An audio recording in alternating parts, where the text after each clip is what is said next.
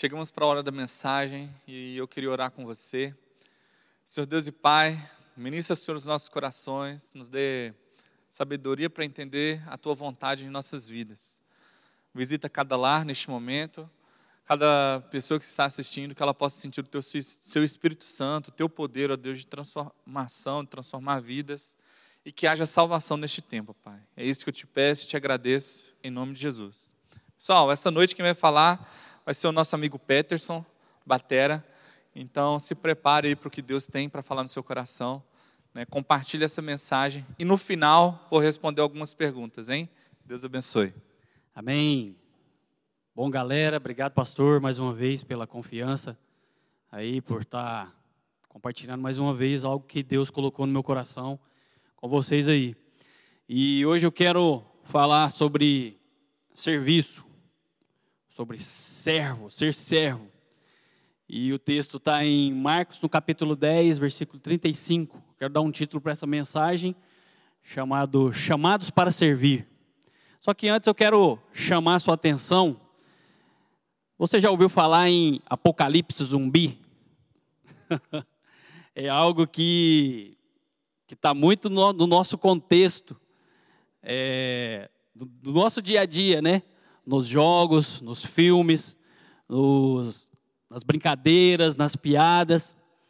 E tem algumas coisas que se tornam comum no, no, nosso dia a dia quando a gente começa a ver muito, né?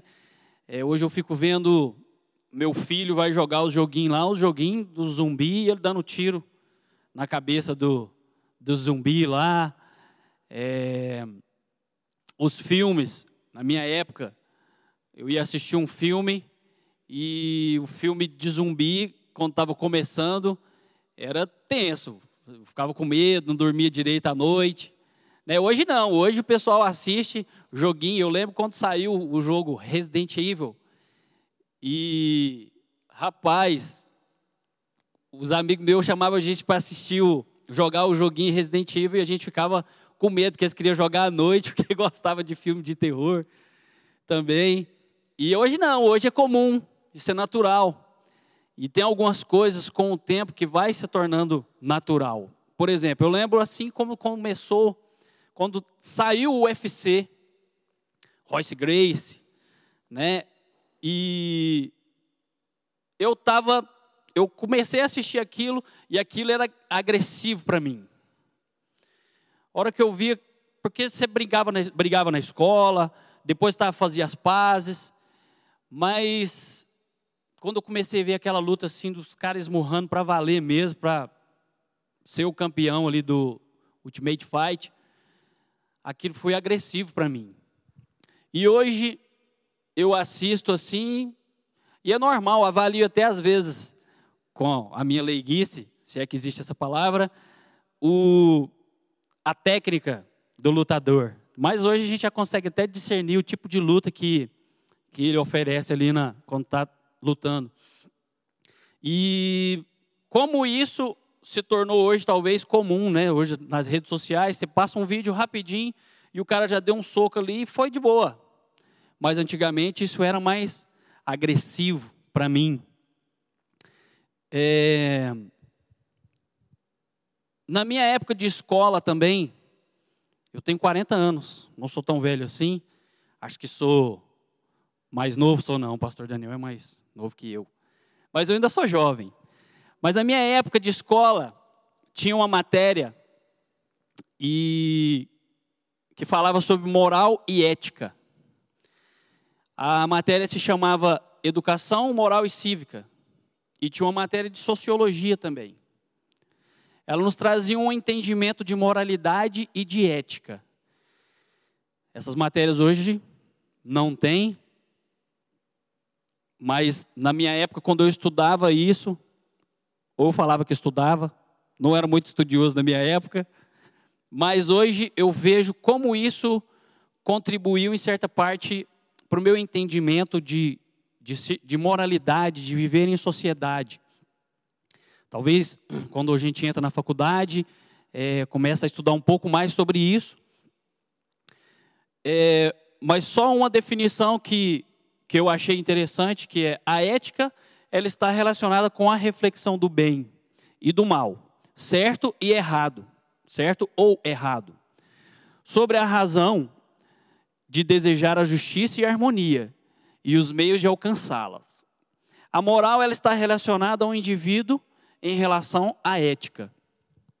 Então hoje tem algumas coisas no nosso cotidiano que se tornam normais, porque a gente às vezes acostuma com isso.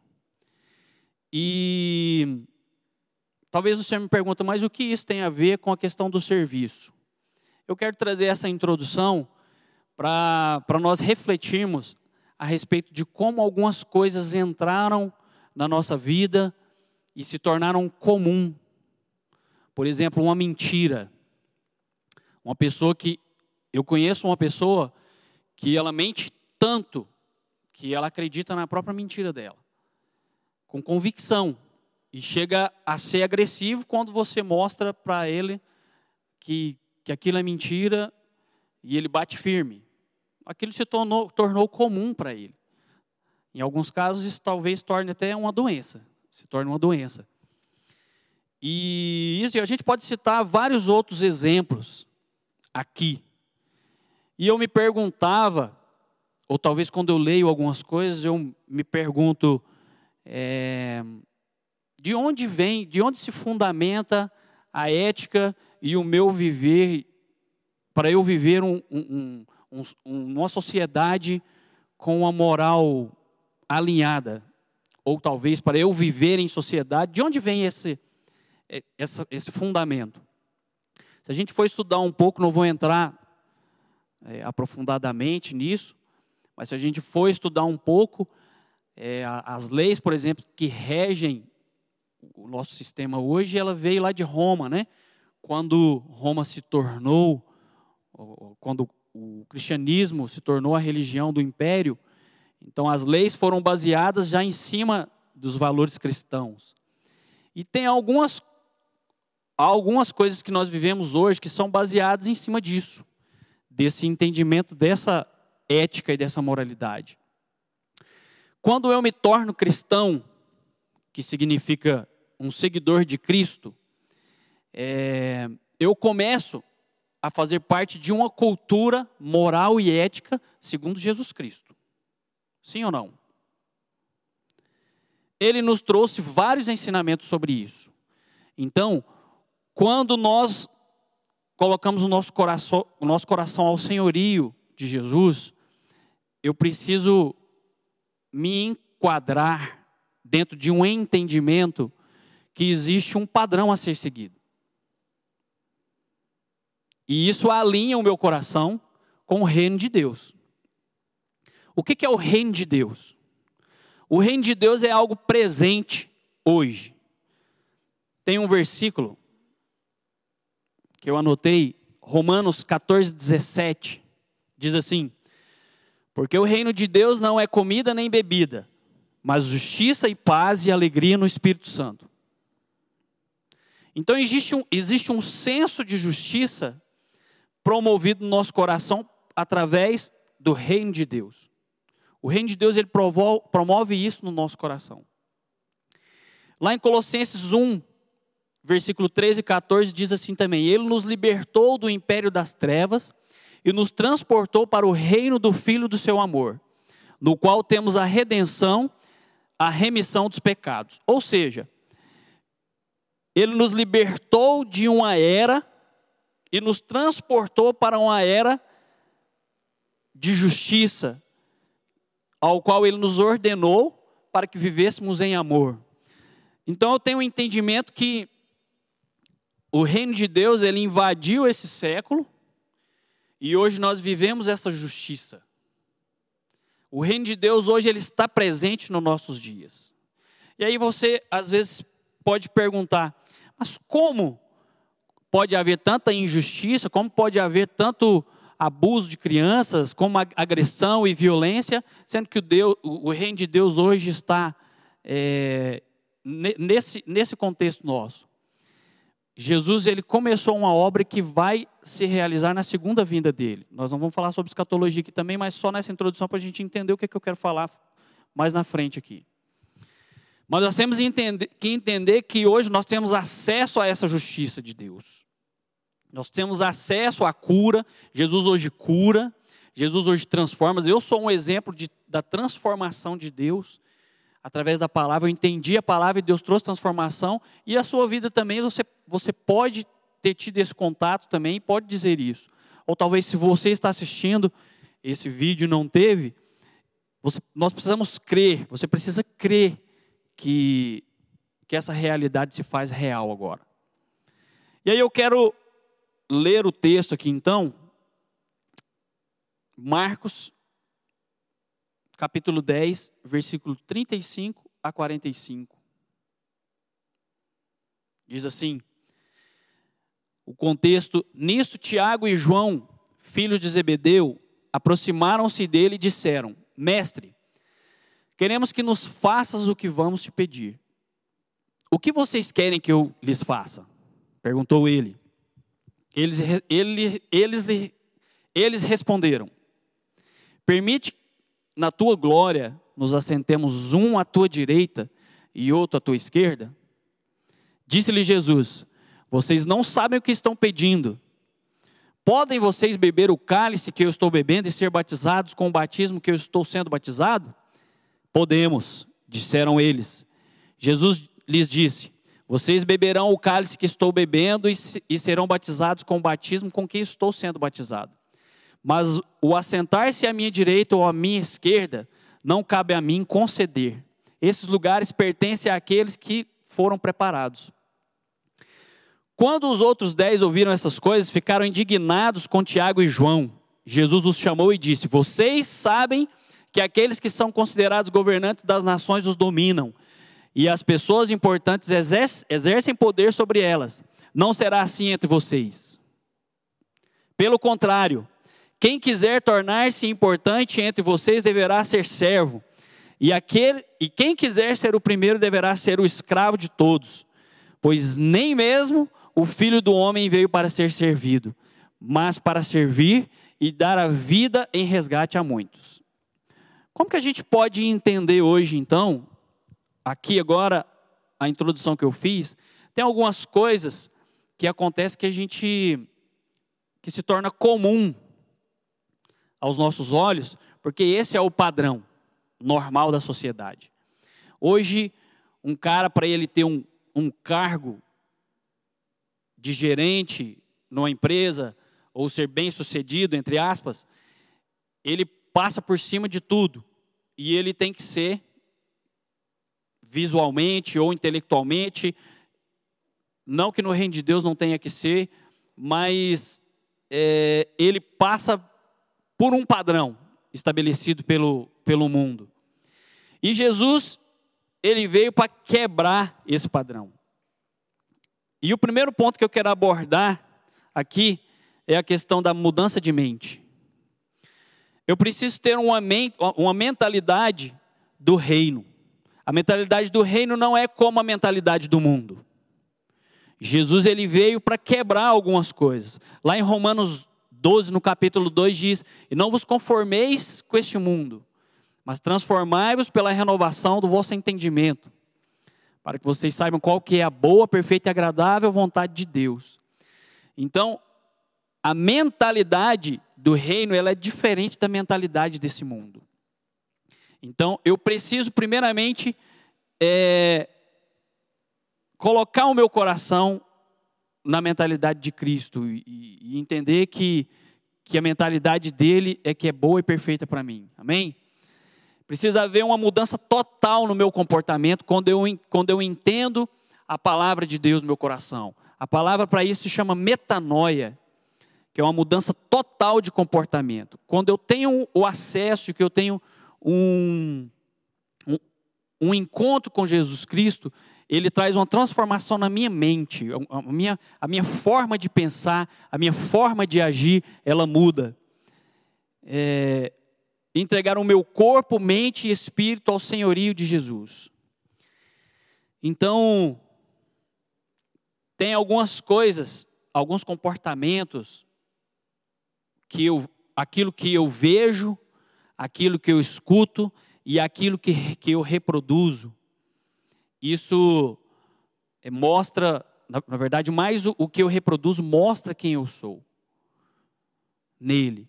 E eu me alimento pelo que eu vejo e o que eu ouço. E, eu, e cabe a mim filtrar dentro, diante da palavra de Deus o que, o, o que é bom, que agrada ao Senhor. Então, em todo esse, esse sistema que nós vivemos do mundo, nós precisamos ir para a palavra. Como eu disse, Jesus deixou vários ensinamentos para nós a respeito dessa cultura desse reino. Amém? Segundo ponto, entender o propósito. No versículo 37, eles perguntaram aí, eles pediram ao Senhor: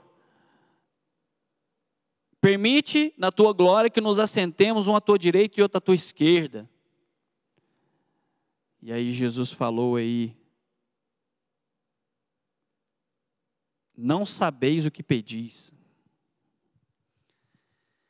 Eu preciso entender o propósito. Para que eu fui criado?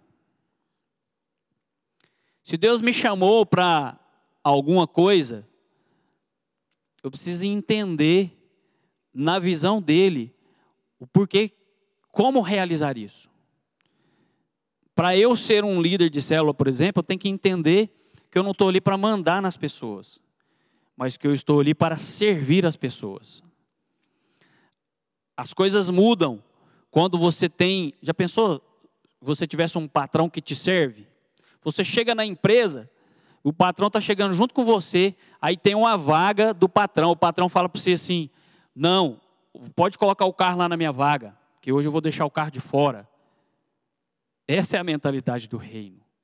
Serviço. Quando se sabe o que tem de fazer, não há desvios. Eu não fico procurando caminhos para chegar àquele ponto. Porque quando eu entendo o coração do serviço, de entrega, Deus vai me colocar em algumas posições de confiança dele, porque ele sabe que pode contar comigo e com você. Os propósitos de Deus precisam estar acima dos meus. É... Como é difícil isso? Eu me lembro quando eu estava decidindo a, profissão, meus vinte e poucos anos, o que, que eu ia fazer da vida, qual profissão seguir. E era um conflito difícil demais para mim. O que, que eu vou ser para sustentar minha casa e tudo. E eu entendi nessa época que eu precisava ser aquilo que Deus queria que eu, que eu fosse. Aliás, Deus queria eu, eu tinha que ser aquele que Deus queria que eu fosse.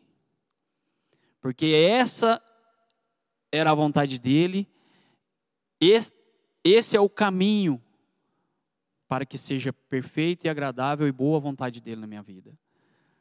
É, como, como isso é difícil. Você negar a sua vontade, falar, eu queria tanto isso, mas talvez não é esse o caminho que você tem. Talvez em relacionamentos, por exemplo, você namora uma pessoa, mas aquela pessoa, ela, você sabe que ela não é de Deus para você. Que lá na frente o caminho vai bagunçar, porque ela não tem os mesmos princípios às vezes que você. Então, se submeter à vontade de Deus e ouvir a vontade dele, às vezes isso leva a um caminho de sacrifício. Mas isso é importante. Eu entender o propósito. Terceiro ponto, ser servo. Engraçado que no capítulo anterior, capítulo 9, os discípulos, eles já estavam discutindo sobre isso. No capítulo 9, versículo 33 e 34 diz assim: "E chegaram a Cafarnaum, quando ele estava em casa e perguntou-lhes: Jesus perguntou para eles: "O que vocês estavam discutindo no caminho?"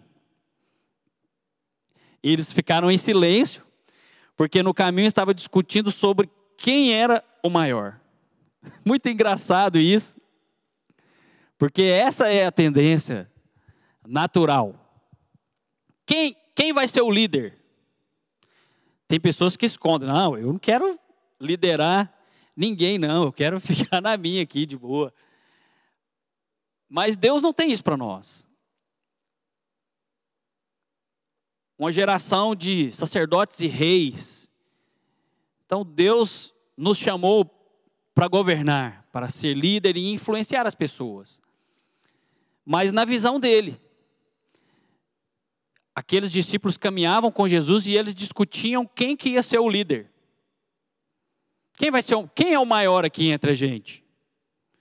E Jesus, percebendo aquilo, já disse para eles: o que vocês estavam discutindo? E eles ficaram envergonhados. E aí, mais, no, no versículo da frente, foi o contexto que a gente leu. E quando nós estamos na presença de Jesus, o nosso coração ele é revelado. Irmãos, nós precisamos aprender a estar na presença de Jesus. Nós precisamos aprender a chegar perto dele todos os dias e escutar a voz dele. Porque isso vai fazer a diferença nas nossas decisões e do futuro. Então, hoje, nessa reflexão que eu trouxe a respeito do contexto em que vivemos, como que está a sua mente, como, como que você pensa o cristianismo no, no, no nosso dia a dia, no seu dia a dia? O seu coração está alinhado com, com a vontade do Senhor? O meu coração está alinhado com a vontade do Senhor? Você está vendo esse sotaque de goiano aqui? Eu vim lá de Goiânia, já tem dois anos e pouquinho que eu estou aqui em Piracicaba, e as minhas decisões me trouxeram para cá.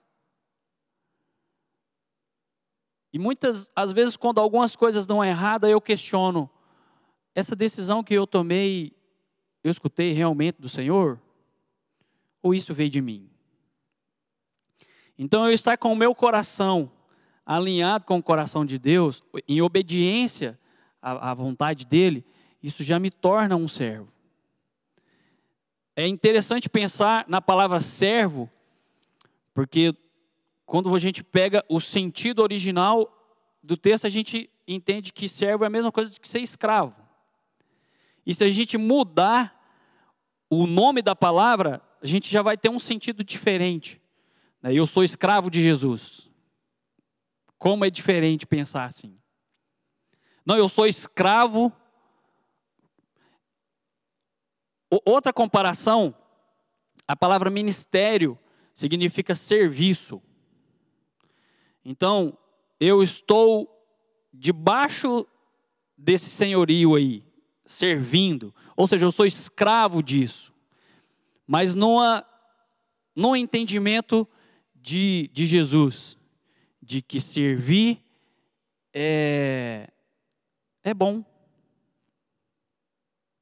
A palavra fugiu aqui, mas é, é bonito aos olhos de Deus. No versículo 41 diz: Sabeis que os, que os, sabeis que os que, os que são governantes têm-nos sobre o seu domínio. Quando uma pessoa tem a autoridade de governo, ela manda e desmanda.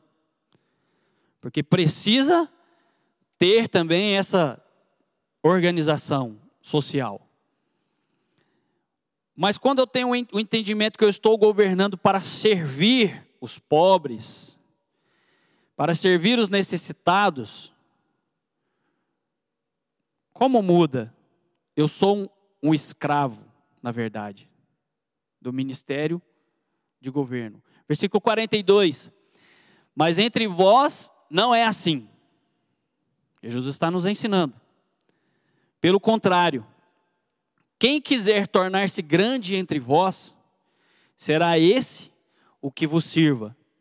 E quem quiser ser o primeiro entre vós, será servo de todos.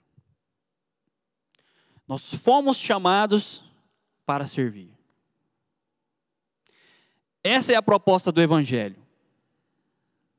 Fomos chamados para servir. Você foi chamado para servir. E aí, dentro desse contexto que nós estamos vivendo, de quarentena, de reclusão social, estava conversando com um amigo essa semana e, e ele me falando sobre como a, como a estatística de violência, vi uns posts também do pastor, como a estatística de, de abuso sexual aumentou nesse tempo de, de pandemia, de confinamento.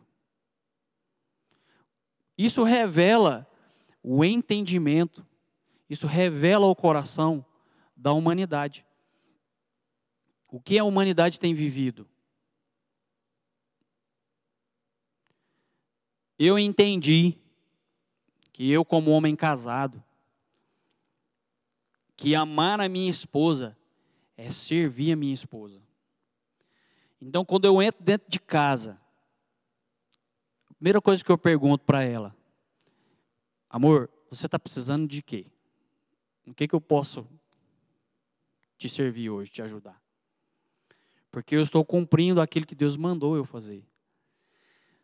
Uma vez a gente viajou, eu estava muito cansado, dirigindo o carro com muito sono. E meus meninos, eu tenho uma de quatro, e o João, a Ana Beatriz de quatro e o João Pedro de nove. E os meninos pulando dentro do carro, e eu cansado. E aí, a Priscila também cansada. Aí o, o João Pedro falou assim: Papai, quando a gente chegar em casa, você leva a gente para andar de bicicleta? Aí eu olhei para a Priscila assim e falei assim: Eu levo meu filho. Aí ela, como assim? Aí eu, eu falei assim: Eu não vou ter essa oportunidade, talvez daqui a alguns anos. Então, essa é a oportunidade. E uma das poucas lembranças que Poucas não, tenho várias. Mas dessas várias lembranças que eu tenho do meu pai, meu pai não foi um cara que me deu muita coisa, não foi um cara assim que eu tive conversas às vezes para me, me direcionar e aconselhar algumas coisas. Mas meu pai fez uma coisa que me marcou. Ele andava de bicicleta comigo, ele soltava pipa comigo, ele tomava banho na chuva, a gente tomava banho de chuva. Na enxurrada, deitava assim na enxurrada. E essa era a forma de meu pai expressar o amor e o serviço dele para os seus filhos. E quando eu penso, quando o meu filho fez, fez aquela, aquele pedido, eu não pensei duas vezes. Eu estava cansado e eu fui. Mas eu entendi que isso é serviço. Eu entendi que quando eu nego a minha vontade em favor de outro, eu estou servindo a vida dele. Eu entendi que quando eu dou meu ouvido para uma pessoa, mesmo às vezes querendo assistir um filme no Netflix, ou querendo ter o meu lazer, mas eu gastei um tempo para ouvir aquela pessoa, eu estou servindo ela. E nesse contexto em que vivemos hoje, nós, isso, não, isso não é um padrão normal. Todo mundo hoje quer, só olha para dentro de si, para dentro do, do seu umbigo. Nós precisamos aprender a servir uns aos outros. E eu quero te encorajar. Você, onde você está, na sua casa, Talvez é isso que você está sentindo falta de servir uma pessoa. Porque você nasceu para isso. Porque o Evangelho, ele traz essa satisfação no nosso coração quando eu sirvo uma pessoa. Então eu quero te encorajar nesses dias de confinamento. Sirva uma pessoa, seja criativo. Manda um bolo para a casa de uma pessoa Já que você não pode ir lá fazer o bolo para ela, pede lá no iFood. Meu amigo esses dias me apresentou umas coxinhas deliciosas que eu comi. Hoje, inclusive, foi muito bom. E eu lembrei dele. Então pede uma coxinha gostosa e manda para o seu amigo. Sirva ele. Ou melhor, faça uma ligação ou mande um, um WhatsApp e pastoreie aquela pessoa. Você não precisa ser ter o título de pastor para você pastorear uma pessoa. Você pode ligar e perguntar como ela está. Posso orar por você? Vamos fazer melhor ainda. Vamos orar e pedir para Deus colocar no nosso coração uma pessoa. Falou: Jesus, eu estou aqui, eu te conheço, está difícil, eu queria sair, mas hoje eu quero servir alguém, eu quero abençoar a vida de alguém. E eu quero pedir que o Senhor coloque alguém no meu coração, que eu vou ministrar uma palavra, que eu vou fazer uma, uma atitude com ela, e eu vou abençoar a vida daquela pessoa, eu vou servir. Não tenha dificuldades em servir as pessoas, porque esse é um dos princípios do reino de Deus. Aquele que quiser ser grande, que sirva os outros. Então Jesus nos ensinou lavando os pés, se ajoelhando e sendo menor para ser grande. Amém? Então eu queria fazer uma oração com você, pedindo para que o Senhor venha nos, nos ensinar a ser servos. Dentro da igreja, às vezes a gente chega num culto, no live, e você está mal, e você está querendo, pensando em você, e eu preciso de uma palavra para mim, eu preciso de uma palavra para o meu coração, porque eu preciso solucionar isso, isso e isso. E talvez esse não é o caminho. Talvez o caminho seja o contrário disso que você e eu às vezes pensamos. Nós precisamos nos doar uns para os outros, independente de horário, independente de disposição. Mas Deus quer nos usar para abençoar uns aos outros, amém? Feche seus olhos aí onde você está, Senhor Jesus. Muito obrigado, Senhor. Obrigado pelo teu amor. O teu amor, ele, ele trouxe uma revolução, mas não é uma revolução de bagunça. Não é uma, uma revolução que arromba agressivamente, mas o teu amor, ó Deus, ele chegou em nosso coração de forma suave, chegou no nosso coração de uma forma que nos transformou e nos marcou, e não tem como viver sem o Senhor, Jesus. Quero pedir a Deus pelos meus irmãos que estão ouvindo agora essa palavra, para que aqueles que têm feridas, que o Senhor sare agora nesse momento, aqueles que estão angustiados, que o Senhor traga força, ó Deus, para que eles venham vencer, e que essa palavra, ó Deus, traga o um entendimento para nós que nós precisamos nos doar, que isso vai trazer satisfação para nós. Que o entendimento, ó Deus, de servir no teu reino faz a diferença te louvamos. Obrigado, Senhor.